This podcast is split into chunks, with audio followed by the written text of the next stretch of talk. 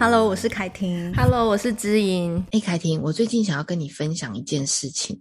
嗯，因为最近就是稍微疫情又比较趋缓嘛，我带孩子去比较远一点的公园。嗯，他们那时候在玩那个地上的石头。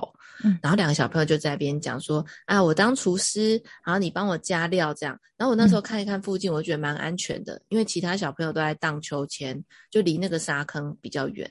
我就带着他们两个在那边玩沙。结果我突然发现旁边有一台遥控车哦，就啾啾啾啾啾啾啾啾这样一直过来。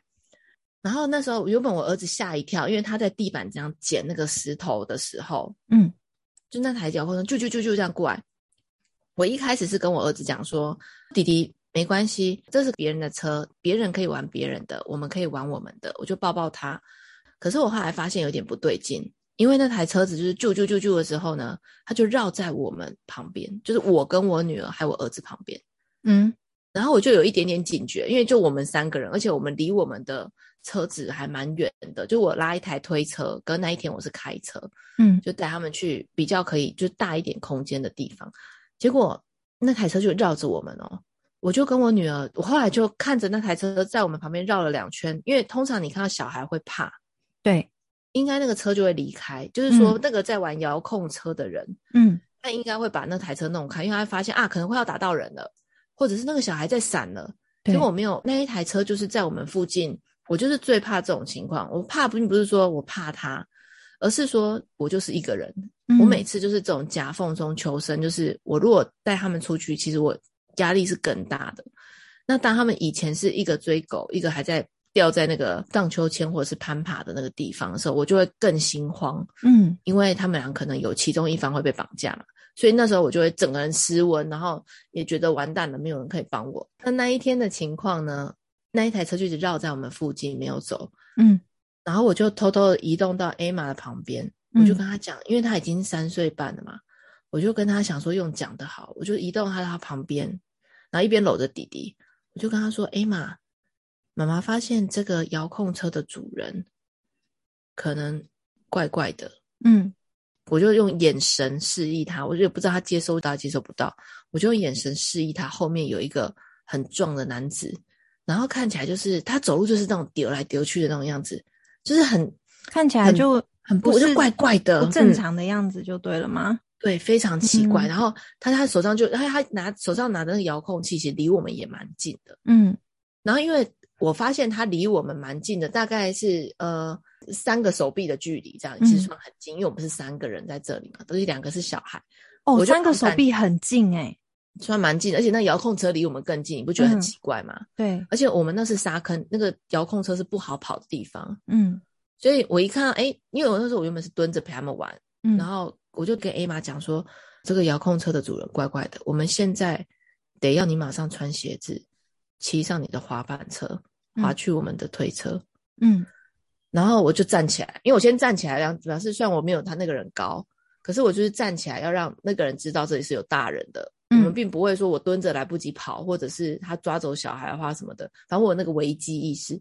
然后我就发现我女儿真的长大了，诶，嗯，她突然之间整个人停了一下，然后看了一下，我说不要看太久，穿完鞋子上滑板车，配合一下，我们骑回我们的拖车，妈妈把他们直接拖上车，嗯，然后他搞定了，对不对？就是接下来就那个弟弟了，嗯，那个弟弟，因为他还很想玩，嗯，我就也是在赌，你知道，你知道妈妈真的是在公园都在夹缝中求生存，嗯，我就也在赌那个弟弟听不听得懂。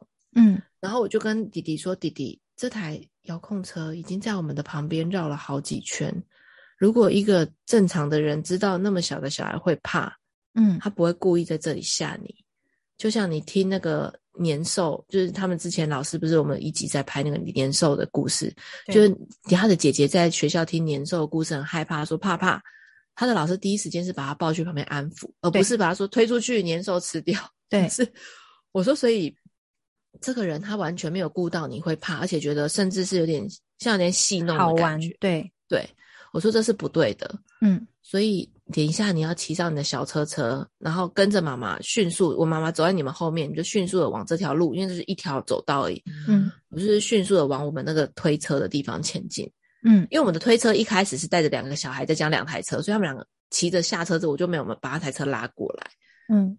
对，因为我要一边就是跟着他们嘛，保护他们的安全。我想说我在拉那台车，就我们推车真的在蛮远的地方，我下次应该要把它推过来，所以这是一次一次的经验。嗯，结果那时候弟弟他也就是看了一下，我就跟弟弟说，所以你要先穿上你的鞋子，马上上你的步步车。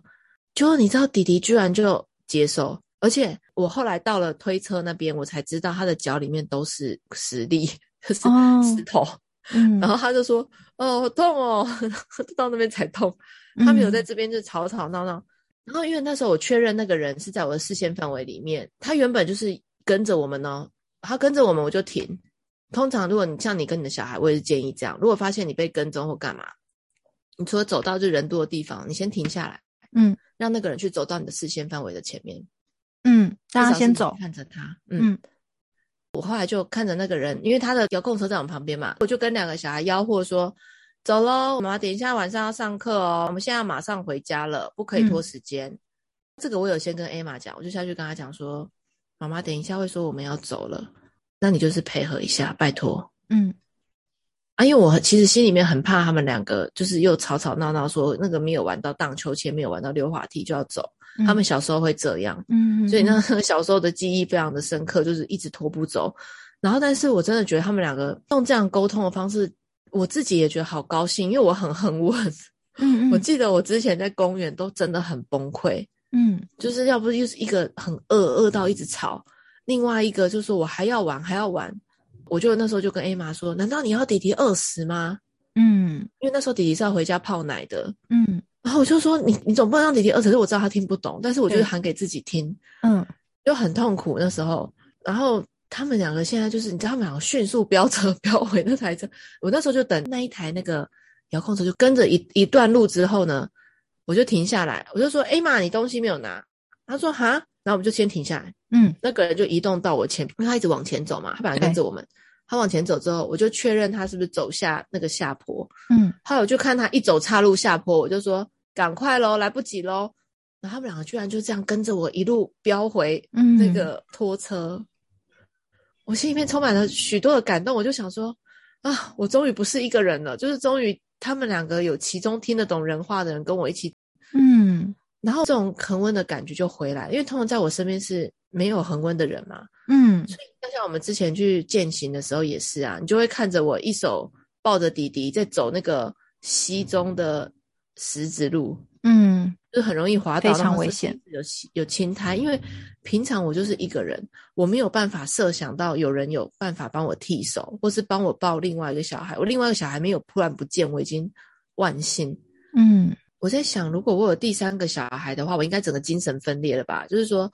那个最小的可能需要抱嘛，然后两个大的就是放他们自己自生自灭，嗯、就是会变这种情况哎、欸，没有啦，也要看到时候你的小孩的年纪大概在哪边啦。当然，如果说三三个都很近的话，可能就会比较没办法兼顾。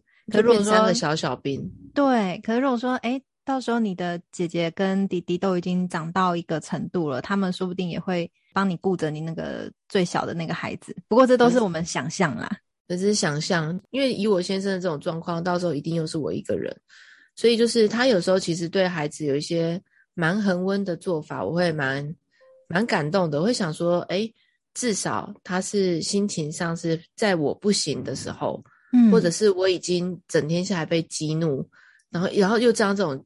如果假设他们两个是坚持在那边吵闹，然后不顾我我所遇见的危险，然后不相信我的判断，嗯、我一定会觉得更紧张。对啊，我觉得我现在对我一个正确的了解就是说，当我如果对小孩发脾气，嗯，其实真的就是我很大的精神压力。嗯，那所以我需要的不是他那时候跟着一起发脾气，嗯，是他那时候比我更恒温。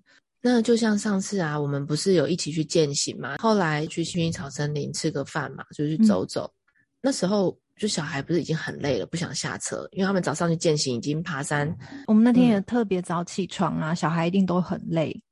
对，那一天不是小孩，艾玛他就一直吵着不下车，他要马上睡觉。对，然后一直吵，一直吵的时候，我整个人其实会有一种哇，我要怎么样把你带下车？我的方向就是想说，Kitty 已经在等了。然后呢，人家一家人都好好的要下去，我们要去吃个饭，他不是在那边吵说，我不要吃饭，我就要回家，我马上就要睡觉，然后一直撸一直撸，然后我先生就给我一个眼神说，你先下去吧，带弟弟先下去走。其实你知道吗？那时候啊，嗯、呃，我们以一个第三者的立场，其实我也有点两难，是因为我知道你那时候其实已经深陷在压力之中了。然后，其实如果今天我是你的角色，嗯、我可能会希望。别人都不要来出主意了，别人都离开。我希望这个时候我的旁边都没有人，就只有我跟我的小孩或我的先生，然后让我们很自然的可以搞定孩子的状态。嗯、但那时候我又因为立场不同，我觉得我是一个呃想要帮助你的状态，所以那时候我就也想一些方式，想要呃。让我的女儿也可以去带领 Emma 一起下车，但后来我发现，哎，我们的方式可能已经真的是极限不管用的时候，我就赶快撤离，我就赶快离开，我就跟我先生说，没关系，我们先到呃入口处那边等待，让让知颖跟先生处理孩子就好，我们在旁边等就可以了。嗯，我要分享的是说，有时候我们旁人真的就是呃也是不知道，急切想帮忙，嗯，但是可能会造成。当事者就像你，当时你可能当下有无形中的压力，无论是天气已经很热了，小孩又不下车的压力，跟朋友在旁边等，然后朋友又在帮忙你协助你搞不定的时候，你也会有双重的压力。所以那时候我后来我我发现，诶，我跟我女儿都没办法协助到 Emma 的时候，我我也有跟我女儿说，没关系，我们就到旁边去等等妹妹，妹妹等下好了，我们就会就可以一起进去，啊，我们先去旁边，所以我就把他们带走。哎、欸，我跟你讲，你真的就是，我觉得要出去也要跟对朋友出去，因为你那时候给的正是我需要的。因为 Emma 她需要就是这种有姐姐们来邀请，嗯，哎、欸，有对方家庭已经在里面的感觉，哎、欸，有我跟弟弟慢慢下车，嗯，就是他要这种一阵一阵一阵让他面对一点现实，嗯、然后呢，他再消化一下，嗯，但是他消化要多久？嗯、这个有时候就会让我无法恒温，因为他有时候真的需要。好长一段时间，那刚好你给的真的就是，因为你真的是很了解我，诶，就是我通常平常都是一个人，嗯，所以我非常想要有人过来，嗯，就是那种过来不是来看戏说啊啊不能走，嗯啊。哦好拜拜，就是不是这种，或者就是说稍微邀请一下，对对，就是三娘教子一下，就是说帮忙，就是说那个姐姐也在邀了耶，哇，姐姐也在想办法，而且我觉得你女儿真的好好哦。你女儿整个早上就是非常，就是对她都是，哎，妹妹来，我们可不可以一起？好，我要不然我帮妹妹，我帮妹妹穿鞋，啊，妹妹不想哦，啊，不然我等她一下，就是你 你会自己，你知道吗？就是会跟她有这样子一直一直一直的互动，因为你知道妈妈一整天加三百六十五天，会妈妈会腻，也没妈妈常 常做，但是会腻，对，就是等你她每每天都吃咖喱饭，你会不会腻？会，然后会觉得这个咖喱饭要吃到何年何月，会有这种。焦虑，对，所以真的是不同的姐姐们来邀的那种新鲜感，跟她会觉得、嗯、哦，我也好想像姐姐这样，可是我怎么不能这样？哦，我现在真的好累哦，嗯、我累到我都没办法讲话。嗯、就她会真的去面对，她真的是在累什么，嗯、而不是一直撸妈妈。嗯，就是她撸妈妈的方式，就是我的累你应该要懂啊的这种状态。小孩对妈妈，小孩都是这样子。嗯，那不同姐姐来邀，她就会觉得好奇怪，为什么姐姐早上也践行，为什么？我现在不行，就是他会有自己自然而然的社会参照，嗯嗯，并不是妈妈去出嘴说，你看姐姐为什么可以，这种就不需要出嘴了，只要姐姐有现身。你讲的这个，我补充一一句话，就是我那天刚好读到一本书，嗯、他说小孩子的这个同才，还有他的那个社会化的过程，还有他怎么学习合作啊、团体啊，其实都是在游戏中，或者是跟同龄的小孩相处，他才会学到的。所以，这个不是说像你讲的，妈妈嘴巴上说你应该要怎么样啊，你应该要跟姐姐一样啊，应该要如何？不是这样子，而是有同龄的孩子在一起，或者是哎，就是年纪相仿的姐姐或是弟弟等等的这种呃小孩团体，他们是潜移默化这样子学习起来的。所以你看到、哦、他那种蒙氏的教室为什么这么的平和？嗯，就是个人在做个人的工作。哎，奇怪啊，小孩应该有一个人在做工作，应该前后去抢那个东西。嗯，为什么他们会有这种平和的氛围？他们就是其实就是同才之间，因为蒙氏很重视观察学习嘛。但重点是要有同同才可以观察，或者说混龄的观察。对，他们内心就在想的是，不是想说我怎么做的比你好，嗯，他讲的就不是这件事喽。嗯，他在想的是，我到那个年龄，我也可以做到这件事，就是我也可以做到发挥我的能力，所以他们就会很自然而然的，嗯，去想要选择看看这个工作，就变成是一种选择，而不是比较说啊。我要把它干掉做肥料，像我们那种升学主义之下，就会很多时候觉得啊，谁第一名谁第二名这种排名的状态，他们就不是这种心态了。而且那个和平的氛围才会出去。你知道，在你女儿跟我女儿上，哇，这种邀请很真心诚意跟很平和的邀请，然后即便这个人选择不要，他还是要在车上。而且我跟你说，姐姐们的离开，她也是会消化说。哎，我也很想，但是我现在真的更累。我那一天观察下来，就是我后来不是把我女儿都带走嘛，嗯、然后我带离开的时候，他们不会说“妹妹好奇怪哦，干嘛要一直这样子哭”，或者是讲一些有的没，就是有有点像是指责、抱怨的话，不会。嗯、他们反而就是说：“妈妈，妹妹是不是真的很累了？还是说让她睡一下？那、啊、我们就先去，我们先去哪里等他们？这样子，就是他们很能够去贴近小孩子的心情、欸，诶所以这就是我说，你女儿真的是值非常好，嗯、而且你也教的非常好、欸。诶他们是 自然而然的，你知道，他们早上整个早上对我女儿的那种耐心，你要不要分享一下后来她怎么下车的、啊？我跟你讲，我我一定无法经历那个过程，因为她只要一吵一闹，我发现我都听得很进去，而且你知道，我被她一闹，我会心神涣散，我，会什么东西都忘记拿。嗯嗯，嗯那所以那天还好，我先生后来就直接眼神示意，就叫我先带弟弟下去。嗯、那天我先生呢，他就在车上跟他耗嘛。嗯，那其实老实说，我觉得我我打从心里蛮相信我先生是有办法搞定他这个女儿的。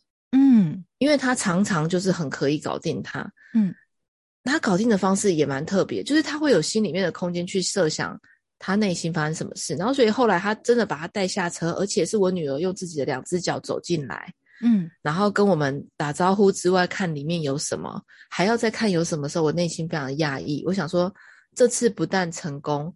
而且我女儿是自己选择下来的，嗯，这种经验对我女儿来说很重要，因为她都是要自己心甘情愿，她才会用心的去争取这样子。就像她自己走向，她，自己去主动去看那个有护手霜啊，有什么好奇，她有冒出好奇跟想要冒险，即便再累，她有这种心了。嗯，然后后来我先生就跟我说：“你想知道我怎么把她劝下来的吗？”嗯，我说：“你到底是怎么做到的？你每次都有这种奇妙的魔力。”然后他就说。那一天，他其实他在车上一直就是一直吵，嗯，然后他内心一直在想的一件事情是，他真的是蛮累的了，就是小孩很累，嗯，然后他也在想说，如果我是他，真的就是很累很累很不想动，所以他就直接把他的心情也讲出来说，如果我是你，我也会好累好累不想动，哇！但是有讲这句话，其实内心要有一个相信，是你讲这句话不会让他他更不想动。对，就是你内心不要先预设这个，嗯，然后他就说，我也我也不想下车，可是这边也更越来越热了，爸爸这个车子停下来就越来越热，嗯，你在这边也不好睡，然后当然他就一直撸啊，一直哭啊，一直哭，一直叫啊，就是像你那天看到的那种情况，狂躁的情况，嗯、然后他爸爸就跟他说，不然我们一直一起一直待在这里好了，嗯，只是这边会越来越热，我们就一起热好了，然后当然他就。就是他很愿意陪，有没有很感动？你现在谈恋爱的时候有没有那种？就是 不，不过他也把事实讲出来，但是就是会更热哦。对，他就说绝对会更热，但是我们就一起热好了。像那种情侣大大雨，我陪你，对，对，还是要硬陪，没有伞来硬陪那种状态。哎，这是一种催产素嘛？我一直很好奇，男人会不会有催产素？反正 这是题外话。那天他就是笃定，就是要陪他陪到底。然后他后来就跟他说：“妈妈刚刚传照片过来。”哦，好像很好玩。他说：“不要不要，我好累，我好累。”他就一直这样。然后他就说：“可是如果你这样子一直很累很累，然后在这边睡着，你又会好热好热。然后所以你睡醒之后又会有蚊子啊什么叮你，你会满头包，你又很痒又很热，会好不舒服。嗯、不要不要，我就是要睡觉啊，就是这样。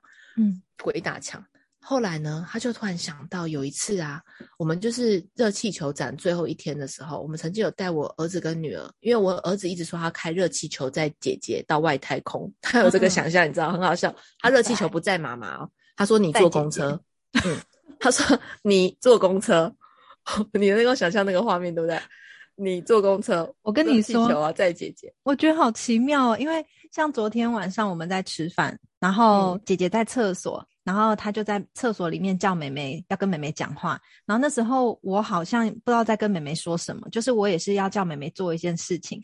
但是呢，妹妹完全把我当耳边风，就是跑去找她姐姐，好像手足之间，他们就会把自己的手足摆第一耶，然后别人的话完全都我我你是第二，你是第二，居然叫我坐公车，对，在姐姐，然后你坐公车。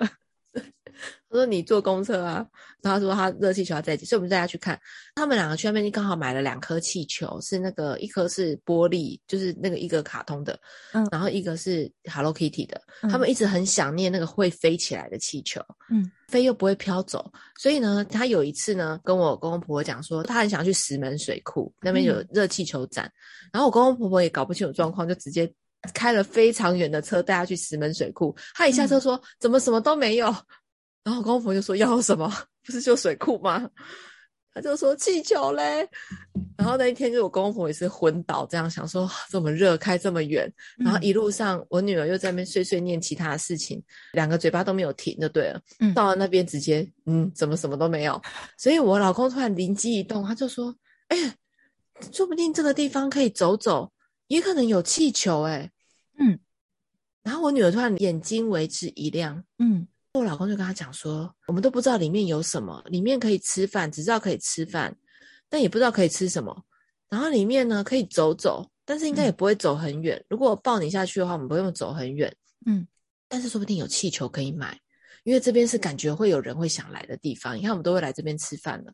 哇，你先生一开始先同理他很想睡觉，然后要引导他下车的时候，又告诉他说应该不会要走很久，就是不会让他有个预期说我会很累。